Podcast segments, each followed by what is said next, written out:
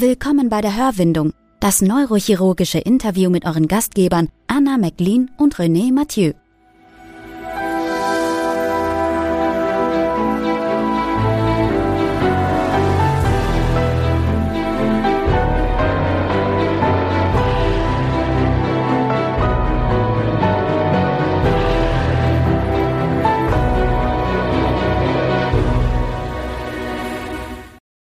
Schönen guten Abend und herzlich willkommen bei der Hörwindung. Dieses Mal ein ganz anderes Setting. Deswegen möchte ich auch gar nicht so viel vorstellen, weil das werden die Leute gleich selbst tun und Anna natürlich wie immer. Aber was ich gerne möchte, ist, ist Sie einladen, auch im Chat Fragen zu stellen und dann holen wir Sie hier mit an den Tisch und lesen Ihre Fragen vor. In diesem Sinne nochmal herzlich willkommen. Ja, auch von mir herzlich willkommen. Diesmal, wie gesagt, ganz anderes Setting. Ich habe vorhin schon gesagt, normalerweise sind wir im Schlapperpullover da vor der Kamera und man hört uns nur. Diesmal kann man uns auch sehen. Und wir haben zwei ja, grandiose Gäste, die Tagungspräsidenten, einmal Professor Gerlach und Professor Rosal. Beides meine Chefärzte in Erfurt. Wir können für das Settings nicht dafür. Ja? Also wir haben nichts geändert. Das waren die beiden. genau, und wir freuen uns sehr, heute mit Ihnen beiden reden zu dürfen. Ja, vielen Dank für die Einladung. genau, wir wollen vielleicht auch gleich einsteigen. Also DGNC-Tagung, wie ist es bisher gelaufen? Was ist so Ihr Eindruck?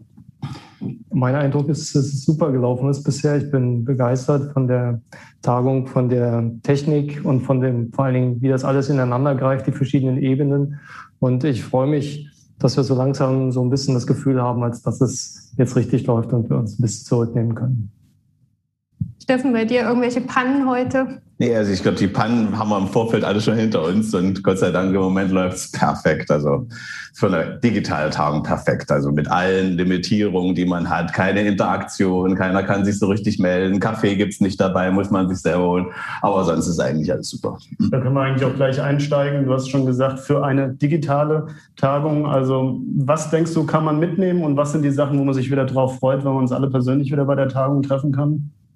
Ich, ich frage mich das jedes Mal bei jeder digitalen Tagung, weil man hat auch den Eindruck, man muss wirklich sehr konzentriert sein, um sich dann auch auf diese Vorträge einzulassen. Was man im Live eigentlich, da hat man nichts anderes. Gut, man hätte können auch mal mit seinem Nachbarn quatschen.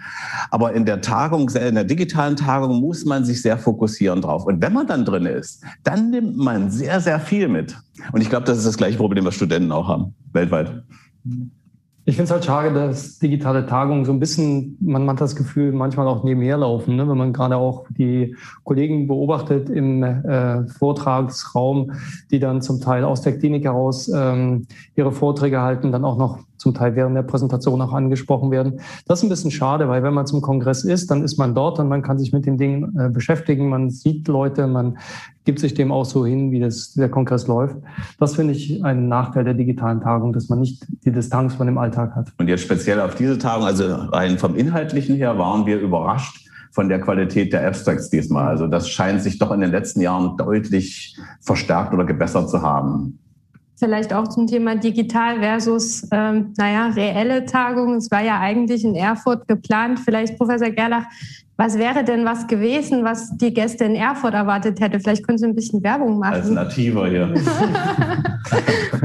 ja, diese ähm, Barbecue-Abende, die sind ja mal relativ spektakulär gewesen. Oder wir hatten uns zumindest was Gutes dafür überlegt, dass alle wirklich eine tolle Abendveranstaltung haben. Äh, einmal mit dem Barbecue und wir hätten im Kaisersaal sicherlich ein schönes Kongressdinner gemacht.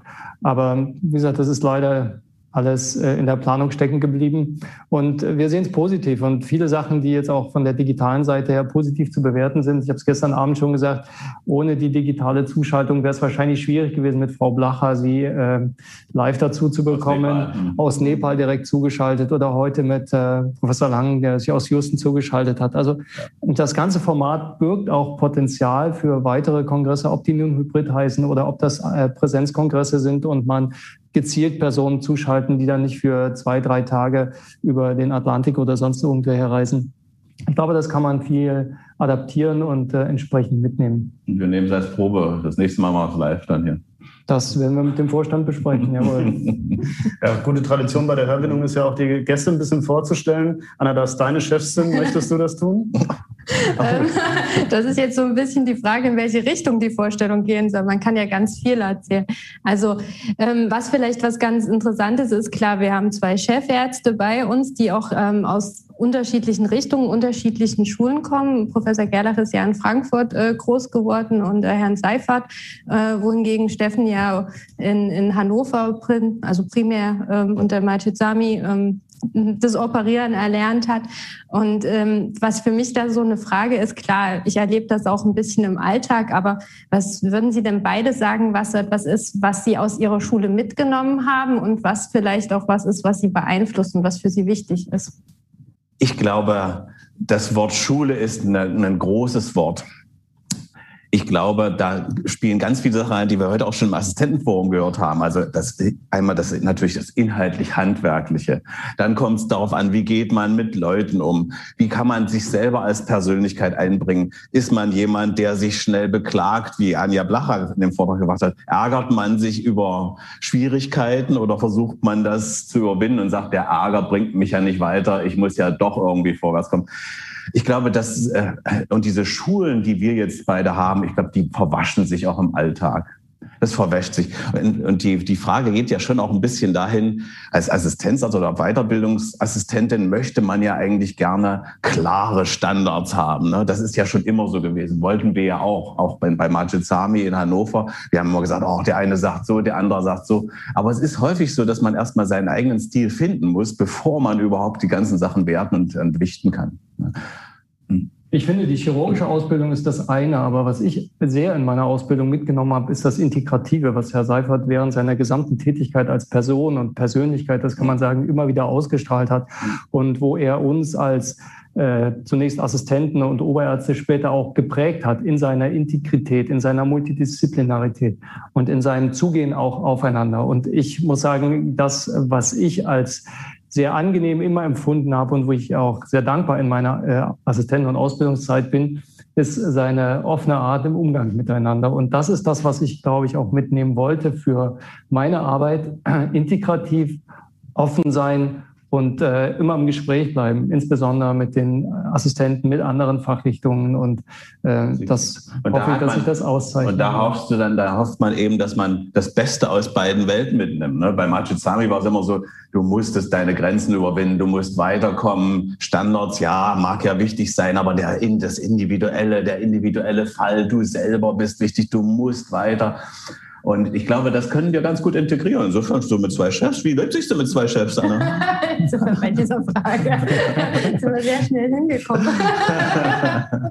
ja, also das ist ja, ich hatte das im Vorgespräch ja schon erwähnt, eine Frage, die mir auch häufig gestellt wird. Wie ist das mit zwei Chefs? Weil es ja doch auch, ich glaube, es ist einzigartig in Deutschland, oder? Gibt es das nochmal? Genau, bei den Grünen gibt es das noch. Das, ähm in der Neurochirurgie. ähm, genau. Und also, na klar gibt es auch mal Tage, wo der eine das eine sagt und der andere das andere, was dann für uns schwierig sein kann. Ja. Ne? Das ist logisch. Aber insgesamt finde ich, ähm, ist es schon sehr gut aufgeteilt und klar aufgeteilt, wer welche Verantwortung hat. Das ist, glaube ich, das etwas, ist das, was wo man sich bemühen muss. Ne? Genau. Klar, die, die, es ist immer so. Zwei Menschen können niemals immer gleicher Auffassung sein. Auch fachlich gibt es immer Grauzonen. Und das Problem ist, nicht die Keile dazwischen treiben zu lassen, zwischen diese Spalten, die sich dann mal auftun. Und das ist das, was, wo wir tatsächlich immer mal dann arbeiten müssen dran. Wir beide auch dran arbeiten müssen, gar keine Frage. Aber, Aber natürlich. Ich finde, das birgt auch Potenzial. Also ich habe es früher als Assistent und äh, als junger Oberarzt auch genossen, wenn man mit erfahrenen, älteren Kollegen zusammengearbeitet hat und auch verschiedene äh, Herangehensweisen kennengelernt haben. Und das ist auch das, was wir schon, glaube ich, im Alltag relativ offen praktizieren, dass wir Dinge ausdiskutieren miteinander. Das ist vielleicht auch nicht einfach für Assistenten, das auszuhalten, weil man Dinge halt letztendlich von verschiedenen Blickwinkeln sieht.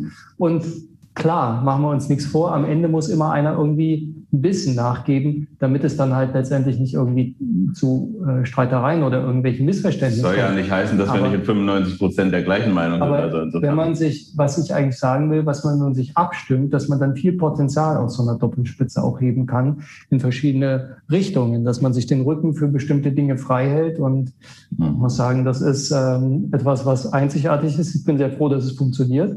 Und, ähm, also ja. wenn, die, wenn die Frage ist, gibt es genug Arbeit für zwei Chefs? Ja. Und es funktioniert ja auch schon lange, habe ich so verstanden. Ne? Also jetzt ja, seit fast 15 Jahren. Ne? Ja. Und das ist ja ist eine geraume Zeit.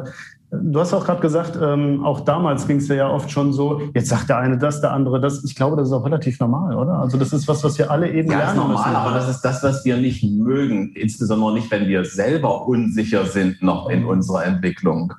Und dann möchte man schon möglichst so ein äh, eingeschweißtes Blatt haben. Kraniotomie rechtsfrontal. So wird's gemacht. So wird der Patient gelagert, so ist die Narkose, so ist das Monitoring. Das möchte man alles da haben und ablesen können jederzeit. Und das ist manchmal schon schwierig. Ja, es widerspricht sich ja auch nicht. Wir haben ja auch, nicht, jeder Patient ist ja auch ein Individuum. Ne? Also wir müssen Absolut. ja immer an die Sachen auch Absolut. sehr individuell rangehen. Und ich glaube, dieses Coping, würde man heute sagen, das betrifft uns alle, dass wir das eben auch können. Ne? was, was Rüdiger sagt, glaube ich, ist eben auch sehr wichtig, dass man, wenn man diese zwei oder zwei Meinungen hat oder sogar drei Meinungen für einen Fall, dann erst fängt man an zu überlegen. Vorher übernimmt man die Standards von den anderen, aber dann fängt man an zu überlegen, ja, hm, jetzt musst du mal nachdenken, was ist denn das Beste für meinen Patienten? Und ich glaube, erst dann fangen wir an zu wachsen, wenn wir anfangen, unsicher zu werden und, und uns selber zu hinterfragen. Mhm. Und insofern bringt Glück das auch wieder Chancen. Ich will das nicht schönreden. Es ist eine unangenehme Phase. Assistenzarzt ist sowieso nicht immer die beste Phase im Leben. Mhm. Aber in der Tat kann man nur so lernen, dass man sich seinen Geist offen hält. Ja. Das ist vielleicht auch etwas, was bei uns in der Abteilung, äh, was ich auch im Gespräch mit anderen Assistenten mitbekomme, doch auch sehr ähm, ja, besonders ist, dass wir eine sehr offene Diskussionskultur haben. Auch bei den Morgenbesprechungen, Nachmittagsbesprechungen, da werden doch viele Meinungen gehört und auch kontrovers diskutiert und da werden auch ähm, Assistenten durchaus ernst genommen. Und ich denke, dass das auch schon auch so dieses, dieses Spannungsfeld, klar, wir haben zwei Chefs, wir haben auch immer mal verschiedene Meinungen, dass sich das dadurch auch ähm, mit etabliert hat. Ich finde, das ist auch eine Wertschätzung der Arbeit, die Sie leisten. Und das finde ich wiederum wichtig für Sie als Assistenten, dass Sie das auch sozusagen zurückgespiegelt bekommen. Nicht nur Ihre Entwicklung, die Sie durchlaufen in der Ausbildung, sondern einfach auch in der alltäglichen Arbeit. Ihre Gedanken, die Sie sich gemacht haben, wo Sie sich äh, Konzepte erstellt haben für die Arbeit mit dem Patienten. Was ist der Plan, dass das honoriert wird in entsprechender Weise? Absolut. Heute war ja das Assistentenforum, wir hatten es heute Morgen schon in, in unserem Teaser, in den Vorstellungen. Ähm, mich hat überrascht, wie negativ es aufgenommen wurde. Hat mich dann aber, also nicht das Forum an sich, sondern wie die Lehre negativ aufgenommen wurde, zumindest von den Umfragen her, waren ja doch die meisten heiße Themen. Ja. Ähm, ich habe mich im Nachhinein gefragt, das kam mir aber erst nachher, deswegen hatte ich die Frage dann auch nicht gestellt, ähm, war es bei uns dann wirklich anders. Also wenn man uns umgefragt hat, auch bei Ihnen, als wir alle selbst Assistenten waren, wenn wir alle über einen gefragt hätten, hätten da wirklich die meisten gesagt, ich habe eine super Ausbildung. Und da bin ich mir gar nicht so sicher, ob das so ist, weil man ja auch ein ganz, und das kam ja eben auch im Gespräch so rüber, noch eine ganz andere Perspektive als Assistent hat. Ja. Im Nachhinein verschönt man natürlich viel. Das ist mir durchaus bewusst. Ja. Es ist schwer. Dieser Vergangenheits-Jetzt-Vergleich fällt immer wieder schwer, weil so viele Komponenten involviert sind da drinnen. Zum einen war der Markt ganz anders, sagen wir mal Markt dazu. Ich habe mich in Hannover beworben und mein Chef Majid Sami hatte mit Sicherheit jede Woche zehn Bewerbungen aus aller Welt dort. Das ist gar keine Frage. Und es war schwierig, überhaupt erst mal reinzukommen. So dass man immer, wenn was teuer ist, denkt man, es ist auch besonders gut, dann schätzt man das schon ein bisschen mehr wert. Das ist aber nur ein Faktor. Und Work-Life-Balance ist auch noch ein anderer Faktor. Ich glaube, da hast recht, dass jeder ist irgendwo, hat auch erstens in sich natürlich eine gewisse Prädisposition, zufrieden zu sein oder nicht zufrieden zu sein. Das ist einfach so. Es gibt Nomadentypen unter uns, die müssen immer weiterziehen und sind eigentlich nirgendwo richtig zufrieden. Und manche gehen einmal irgendwo hin und sagen, oh, euch schön. Ähm, aber es ist eine unglaublich komplexe Geschichte. Und wir haben es heute früher oft diskutiert. Aber wir haben brennende Themen. Ja. Wir haben wirklich brennende Ausbildungsthemen, unabhängig von dem, wie es jetzt mal ist die, die Voraussetzungen sind jetzt mal so, aber wir müssen vieles diskutieren. Ich will ja gar nicht da reingehen, weil ich nicht weiß, wie die Fragen noch kommen hinterher. Aber ja, das, äh, ich würde das einfach da gibt's etliches. Wir haben brennende Themen. Das war ja auch die Motivation von uns, diesen Kongress ein wenig äh, auch politischer zu gestalten, beziehungsweise hm, Punkte zu machen, die wir einfach mal diskutieren wollten, wo wir Leute eingeladen haben, die aus verschiedenen Richtungen Brennpunkte diskutieren, ob das die Ausbildung ist, ob das die Gleichstellung ist, ob das die Interdisziplinarität, also die Rolle der Neurochirurgen im Team ist oder wie die zukünftige Versorgung neurochirurgischer Patienten stattfinden soll, intersektoral. Das sind alles Punkte, ich glaube, die werden uns in den nächsten Jahren noch weiter beschäftigen, mal von Digitalisierung äh, noch ganz abgesehen. Und für jeden davon können wir einen Podcast machen, dafür ist es sicher. Also, ja, das ja, ist ja, auch riesige Themen, eindeutig. Ja, ja. Riesige Themen. Ja. Aber eins, was mir aufgefallen ist, ähm, was auch angesprochen wurde, ist, dass die Fallzahlen runtergehen. Das mag natürlich ähm, einerseits mit der Anzahl der Assistentärztinnen und Assistenzärzte zusammenlegen, pro Person, pro Weiterzubildende oder Weiterzubildenden runtergehen. Und das mag natürlich auch daran liegen, dass man weniger im Krankenhaus ist. Professor Rabe, und das ist mir heute so aufgefallen, hat in seinem Vortrag bei der Plenarsitzung äh, so ein bisschen aufgebracht, das ging so ein bisschen um was anderes, aber es passt so gut rein, Cases versus Experience oder Expertise. Und ähm, das ist so ein Punkt. Nur weil ich tausendmal was operiert habe, heißt das nicht, dass ich es wirklich gut kann oder nicht. Müssen wir da besser werden vielleicht? Ist das auch ein brennendes Thema, dass wir bei der Vermittlung des einzelnen Falles mehr Qualität reinbringen, anstatt denke, die Masse durchzudrücken? Ich denke, jeder Fall ist erstens individuell und jeder Fall muss mit dem Anspruch der 110-prozentig qualitativ bestmöglichsten Versorgung behandelt werden.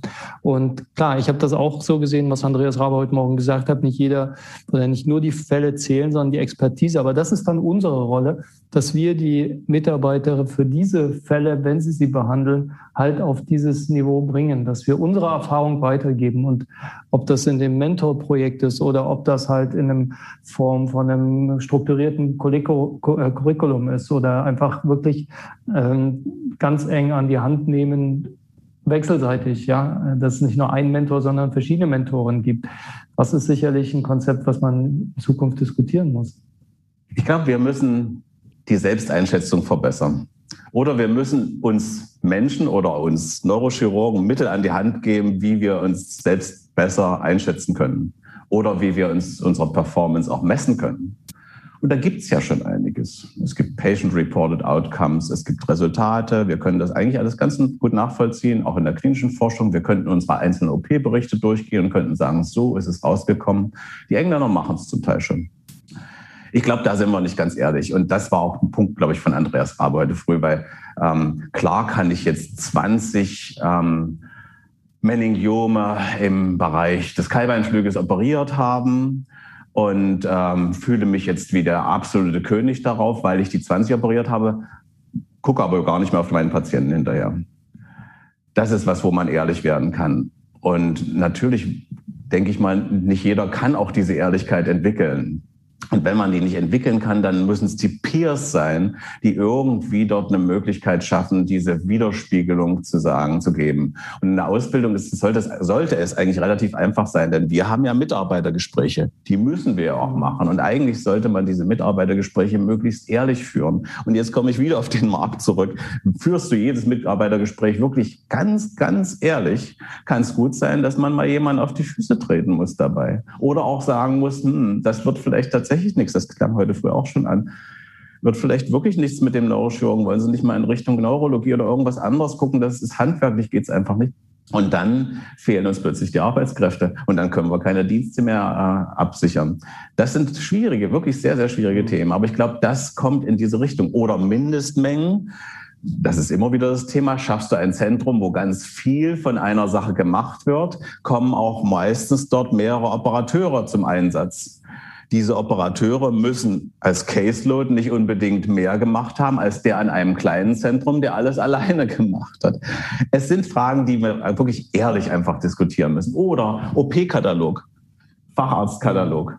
Das kann man nicht einfach mehr so stehen lassen. Da schreibt jemand mal hin, wie viele Fälle er gemacht hat, und der Chefarzt unterschreibt. Ich glaube, das geht nicht mehr, schon gar nicht mehr in Zeiten der digitalen Dokumentation. Wir haben doch die Fälle alle und plötzlich heißt es, ah, du hast 20 Leute ausgebildet und hast aber nur äh, Fälle gehabt für 10. Passt ja nicht. Ja, auch im Rahmen von Qualitätssicherung werden genau. wir da hinterfragt werden. Das, das wollte ich nochmal den Punkt bringen, weil das auch wieder ein anderer Link ist zwischen ambulanter und stationärer Betreuung von neurochirurgischen Patienten. Auch die Assistenten und die Fachärzte müssen im Prinzip das, was sie geleistet haben an Arbeit, müssen sie sehen. Die müssen die Patienten wieder sehen. Was sind deren Beschwerden nach unserer Behandlung? Wie ist die kosmetische? Wie ist die funktionelle? Wie ist die generelle Patientenzufriedenheit? Und insofern wäre das auch etwas, die ähm, ambulante Versorgung in die Ausbildung aktiv mit zu integrieren. Das geht an Universitätsklinikern noch ganz gut durch die Institutsambulanzen. Das ist an äh, kommunalen Häusern, städtischen Kliniken schon schwierig, wenn man es mit Ermächtigungssprechstunden oder MVZ-Sprechstunden macht. Also die auch noch das der sind, Ausbildungsleiter das, macht. Das sind Themen, die sind äh, brisant, finde ich. Die auch der Ausbildungsleiter noch macht. Und dann äh, für diejenigen, die es betrifft, in der Ausbildung umzulernen, was das Ergebnis der Behandlung ist, unheimlich wichtig. Da muss man sich ja dann auch an die eigene Nase fassen. Der Ausbilder selber ist natürlich damit auch überfordert, zum großen Teil, also oft überfordert, ja, wenn er sich auf viele Füße stellt und institutionalisiert. Oder ein Mentoring macht. Mentoring ist mit Sicherheit, aber ich denke, es ist ja auch ein breites Feld. Also Teaching the Teacher ist ja auch kein neues Konzept Ja, und das wird ja auch in, immer 20 mehr kommen, ja, dass man das noch mehr machen muss. Mhm. Anna, wir sind wie immer an dem Punkt angekommen, wo wir uns so, ja, nahezu, ja, es ist 19.04 Uhr. Es hat leider noch keiner eine Frage gestellt. Also bitte, zu wer möchte, gerne in den Chat schreiben. Aber ich glaube, unsere Podcast-Frage sollte dennoch kommen. Ja, okay. Ähm, ich, ich will jetzt niemanden abwürgen, deswegen ähm, stelle ich jetzt aber trotzdem erstmal meine Frage und wir können ja auch von da aus dann gerne noch weiterreden. Tun wir ja sonst nie. Eben. genau. Also meine Standardfrage ist ja die, was würden Sie, wenn Sie nochmal Assistenzarzt wären, sich selber als Tipp geben oder sogar ändern? Das ist dann auch das typische Schweigen, das wir sonst haben, das wir dann Mhm. überbrücken müssen. Finde ich aber auch gut, dass da ein Schweigen gibt. Also Ja. wer da sofort antwortet, der hat irgendwas falsch gemacht in seinem Leben, glaube ich. Also Ich muss sagen, ich habe ähm, ich hab das damals nicht verstanden, aber ich habe einen Rat bekommen von einem äh, ärztlichen Kollegen aus der Familie, der am Anfang wirklich mich darauf fokussiert hat, dass einerseits sozusagen die klinische Ausbildung das Wichtige ist und dass man das eng mit einer wissenschaftlichen Arbeit am Anfang der Ausbildung schon verbinden muss und das sorgfältig versuchen miteinander zu kombinieren. Und darüber war ich unheimlich dankbar und deswegen habe ich das auch so gemacht. Mhm. Das heißt, ich würde jetzt nicht irgendwas als Rat für jemand anders anders geben, weil ich fand diesen Rat grandios. Äh, Heißt das auch, dass man sich in einer gewissen Weise dann auch spezialisieren soll und sich so schon eine Nische irgendwie auch suchen soll? Oder ähm, ist das gar Anfang nicht so eng gefasst? Nicht, weil ich glaube, man muss in jedes reinriechen. Auch so klein wie die Neurochirurgie ist. Es gibt so viele Unter, ähm, ja, sage ich mal, Kategorien, ob das jetzt Schanz, Wirbelsäulen, vaskuläre, neuroonkologische Chirurgie ist oder egal was auch immer. So groß ist es dann aber auch nicht. Und vielleicht entdeckt jeder in der Arbeit im Detail auch seine besondere, sage ich jetzt mal, Bestimmung oder Berufung und äh, sollte sich dann damit intensiver beschäftigen. Okay, also dieses wissenschaftliche Arbeiten dann mehr so, ähm, ja, um den Horizont zu erweitern und auch, äh, sage ich mal, nicht so eingeschossen zu sein, nicht nur der reine Kliniker, sondern auch ein Verständnis für die allgemeinen Zusammenhänge zu bekommen. Ja? Genau, und auch wirklich die Herangehensweise an Themen und die äh, wissenschaftliche Fragestellung zu bearbeiten. Mhm. Sehr schön. Ja, und Steffen, deine Antwort? Ich denke immer darüber. also zum einen muss ich sagen, der, ich bin ja ein Quereinsteiger. Ich war ja vorher eher Wissenschaftler und war Neurophysiologe und bin dann in die Neurochirurgie gekommen. Und ich glaube, auch da ist es halt immer wieder das Selbsthinterfragen, was ich noch besser hätte machen können. Also ich hätte noch mehr mich fragen müssen, vielleicht auch früher fragen müssen, was willst du eigentlich? Möchtest du lieber dem Patienten nahe sein? Möchtest du lieber in die Wissenschaft gehen? Und äh, ich bin da äh, etwas zerrissen, muss ich sagen. Da wohnen mehrere Seelen in meiner Brust und ich glaube, das sollte man den Leuten an die Hand geben. Und, äh, Anna hat es gefragt, frühe Spezialisierung, ja, Mhm. könnte man machen, aber man könnte auch sagen, ähm, such dir mal ein Kernthema und versuch mal dieses Kernthema disruptiv nach vorne zu tragen und nicht tausend Themen gleichzeitig. Spannend. Ich Ja, ich finde es immer insofern sehr spannend, ist man auch weil wir doch immer so- andere Antworten kriegen und irgendwo immer sowas drinsteht, wo man sich auch in seiner eigenen Biografie denkt, ja Mensch, ja, Es ist einfach, doch, ja. das Fach ist einfach sehr groß geworden. Es wird immer größer und ich Mhm. glaube, wir können nur kleine Beiträge leisten dazu. Und manchmal ist es besser, die gesamte geballte Kraft in ein kleines Thema zu legen.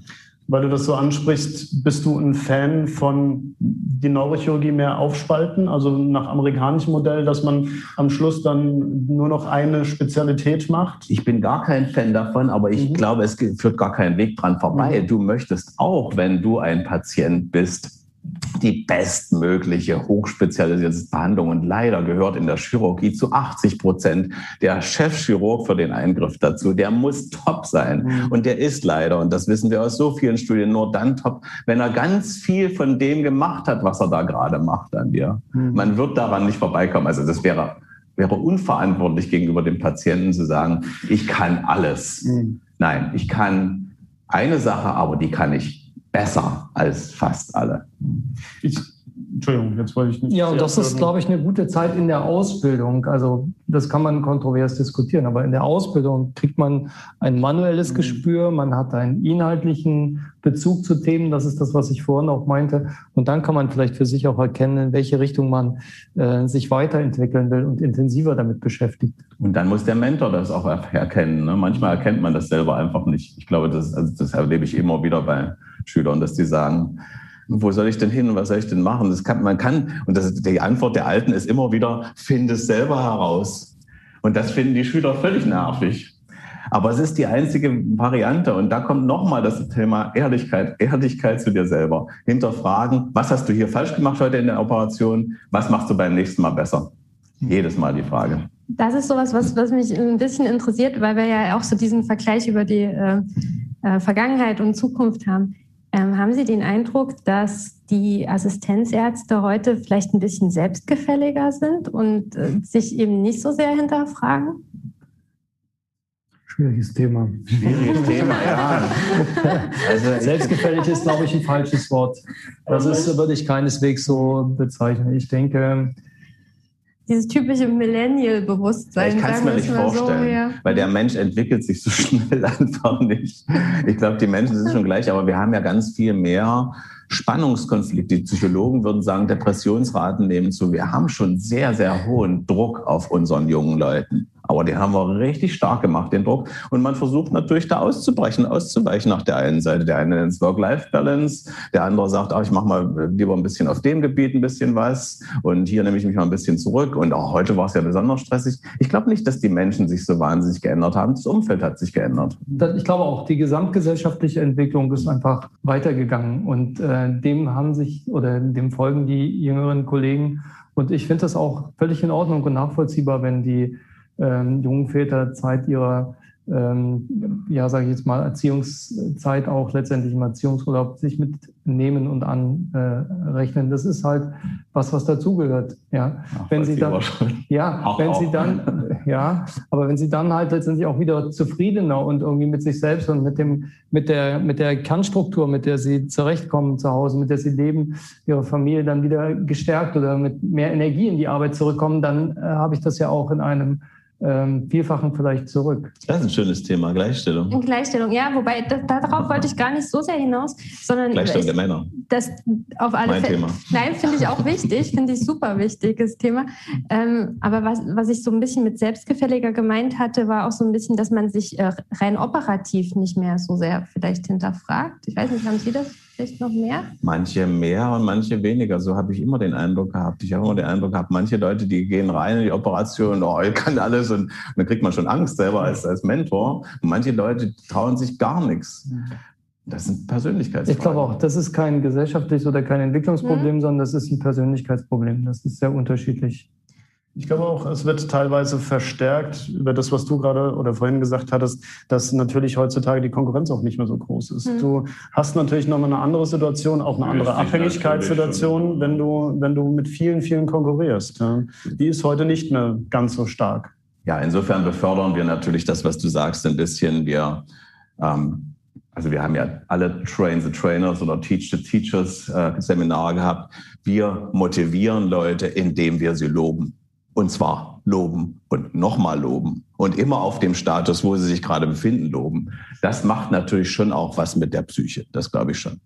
Aber das ist ein Thema, darüber reden wir heute, glaube ich, lieber nicht. Sonst Nein, wir haben auch nur noch zwei Minuten, ja. tatsächlicherweise. Ja, ich weiß, ich bin immer so ein ein bisschen die Spaßbremse beim Podcast, haben wir ja Open End, aber insofern. Aber ich dachte, wir könnten eine halbe Stunde haben wir einen Veranschlag also, gehabt. Ich ja. habe aber noch ganz viele Fragen. Dann deswegen, äh, oh, jetzt machen wir nur noch ganz kurze Antworten. Jeder darf ja. nur noch zehn Sekunden. A oder B-Spiel. Ja. Äh, das A oder B-Spiel. Kennen Sie den Podcast? Alles gesagt können wir vielleicht mal Werbung ja, für einen anderen Podcast sein. machen.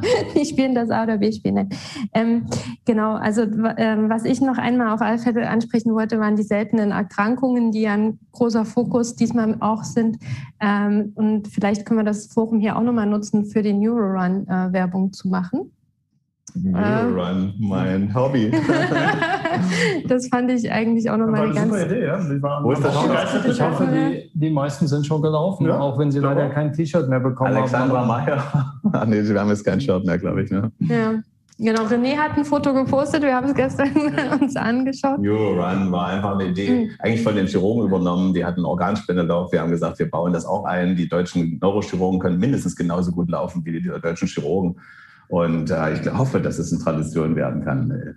Äh, genauso wie ein Barbecue oder ein Weinabend oder was auch immer, kann man vielleicht auch eine sportliche Tradition.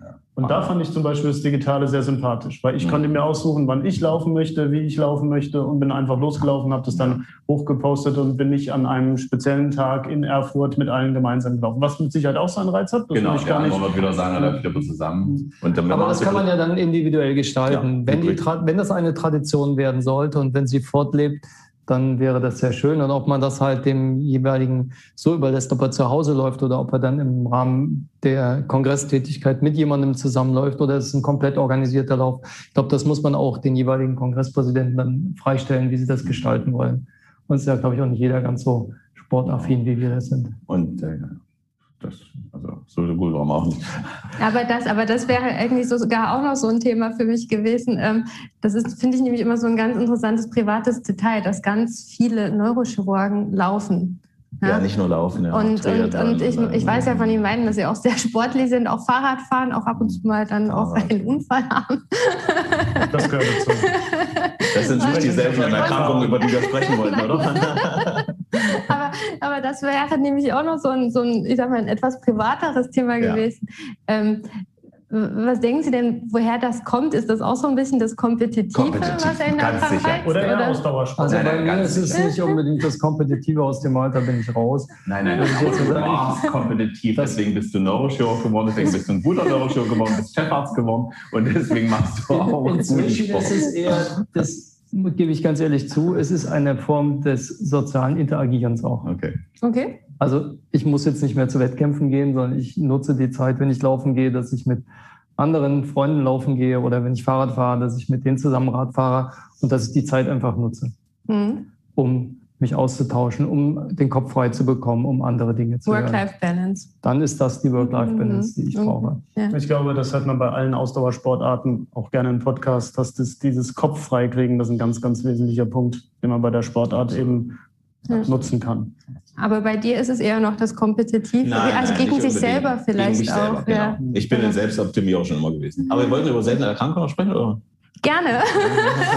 wir, sind, wir, haben, wir, haben, wir, haben, sozusagen eine Klammer aufgemacht, die wir jetzt schließen, die wir schließen wollen. Seltene Erkrankungen hatten wir heute früh schon. MD genau. Anderson, genau. einen Vortrag, da hat auch, ist auch darauf eingegangen. Und ich glaube, wir haben halt in der Neurochirurgie eine seltene Erkrankung, wo wir sehr, sehr hilfreich sein können, auch müssen. Und noch dazu für die Ausbildung sehr viel tun können. Das ist die Neurofibromatose. Da gibt es ganz viele Tumore. Die, das sind die Patienten, die weltweit die meisten Tumore im Nervensystem tragen überhaupt.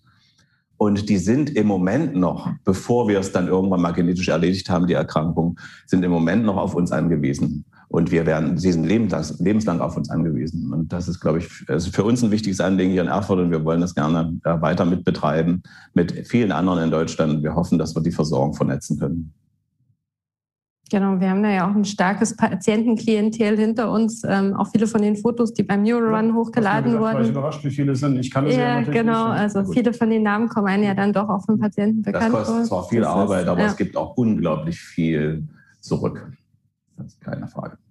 Genau, deswegen ja. auch nochmal die Werbung an dieser Stelle, weil ähm, das doch auch was ist, was uns doch am Herzen liegt. Auf alle Fälle.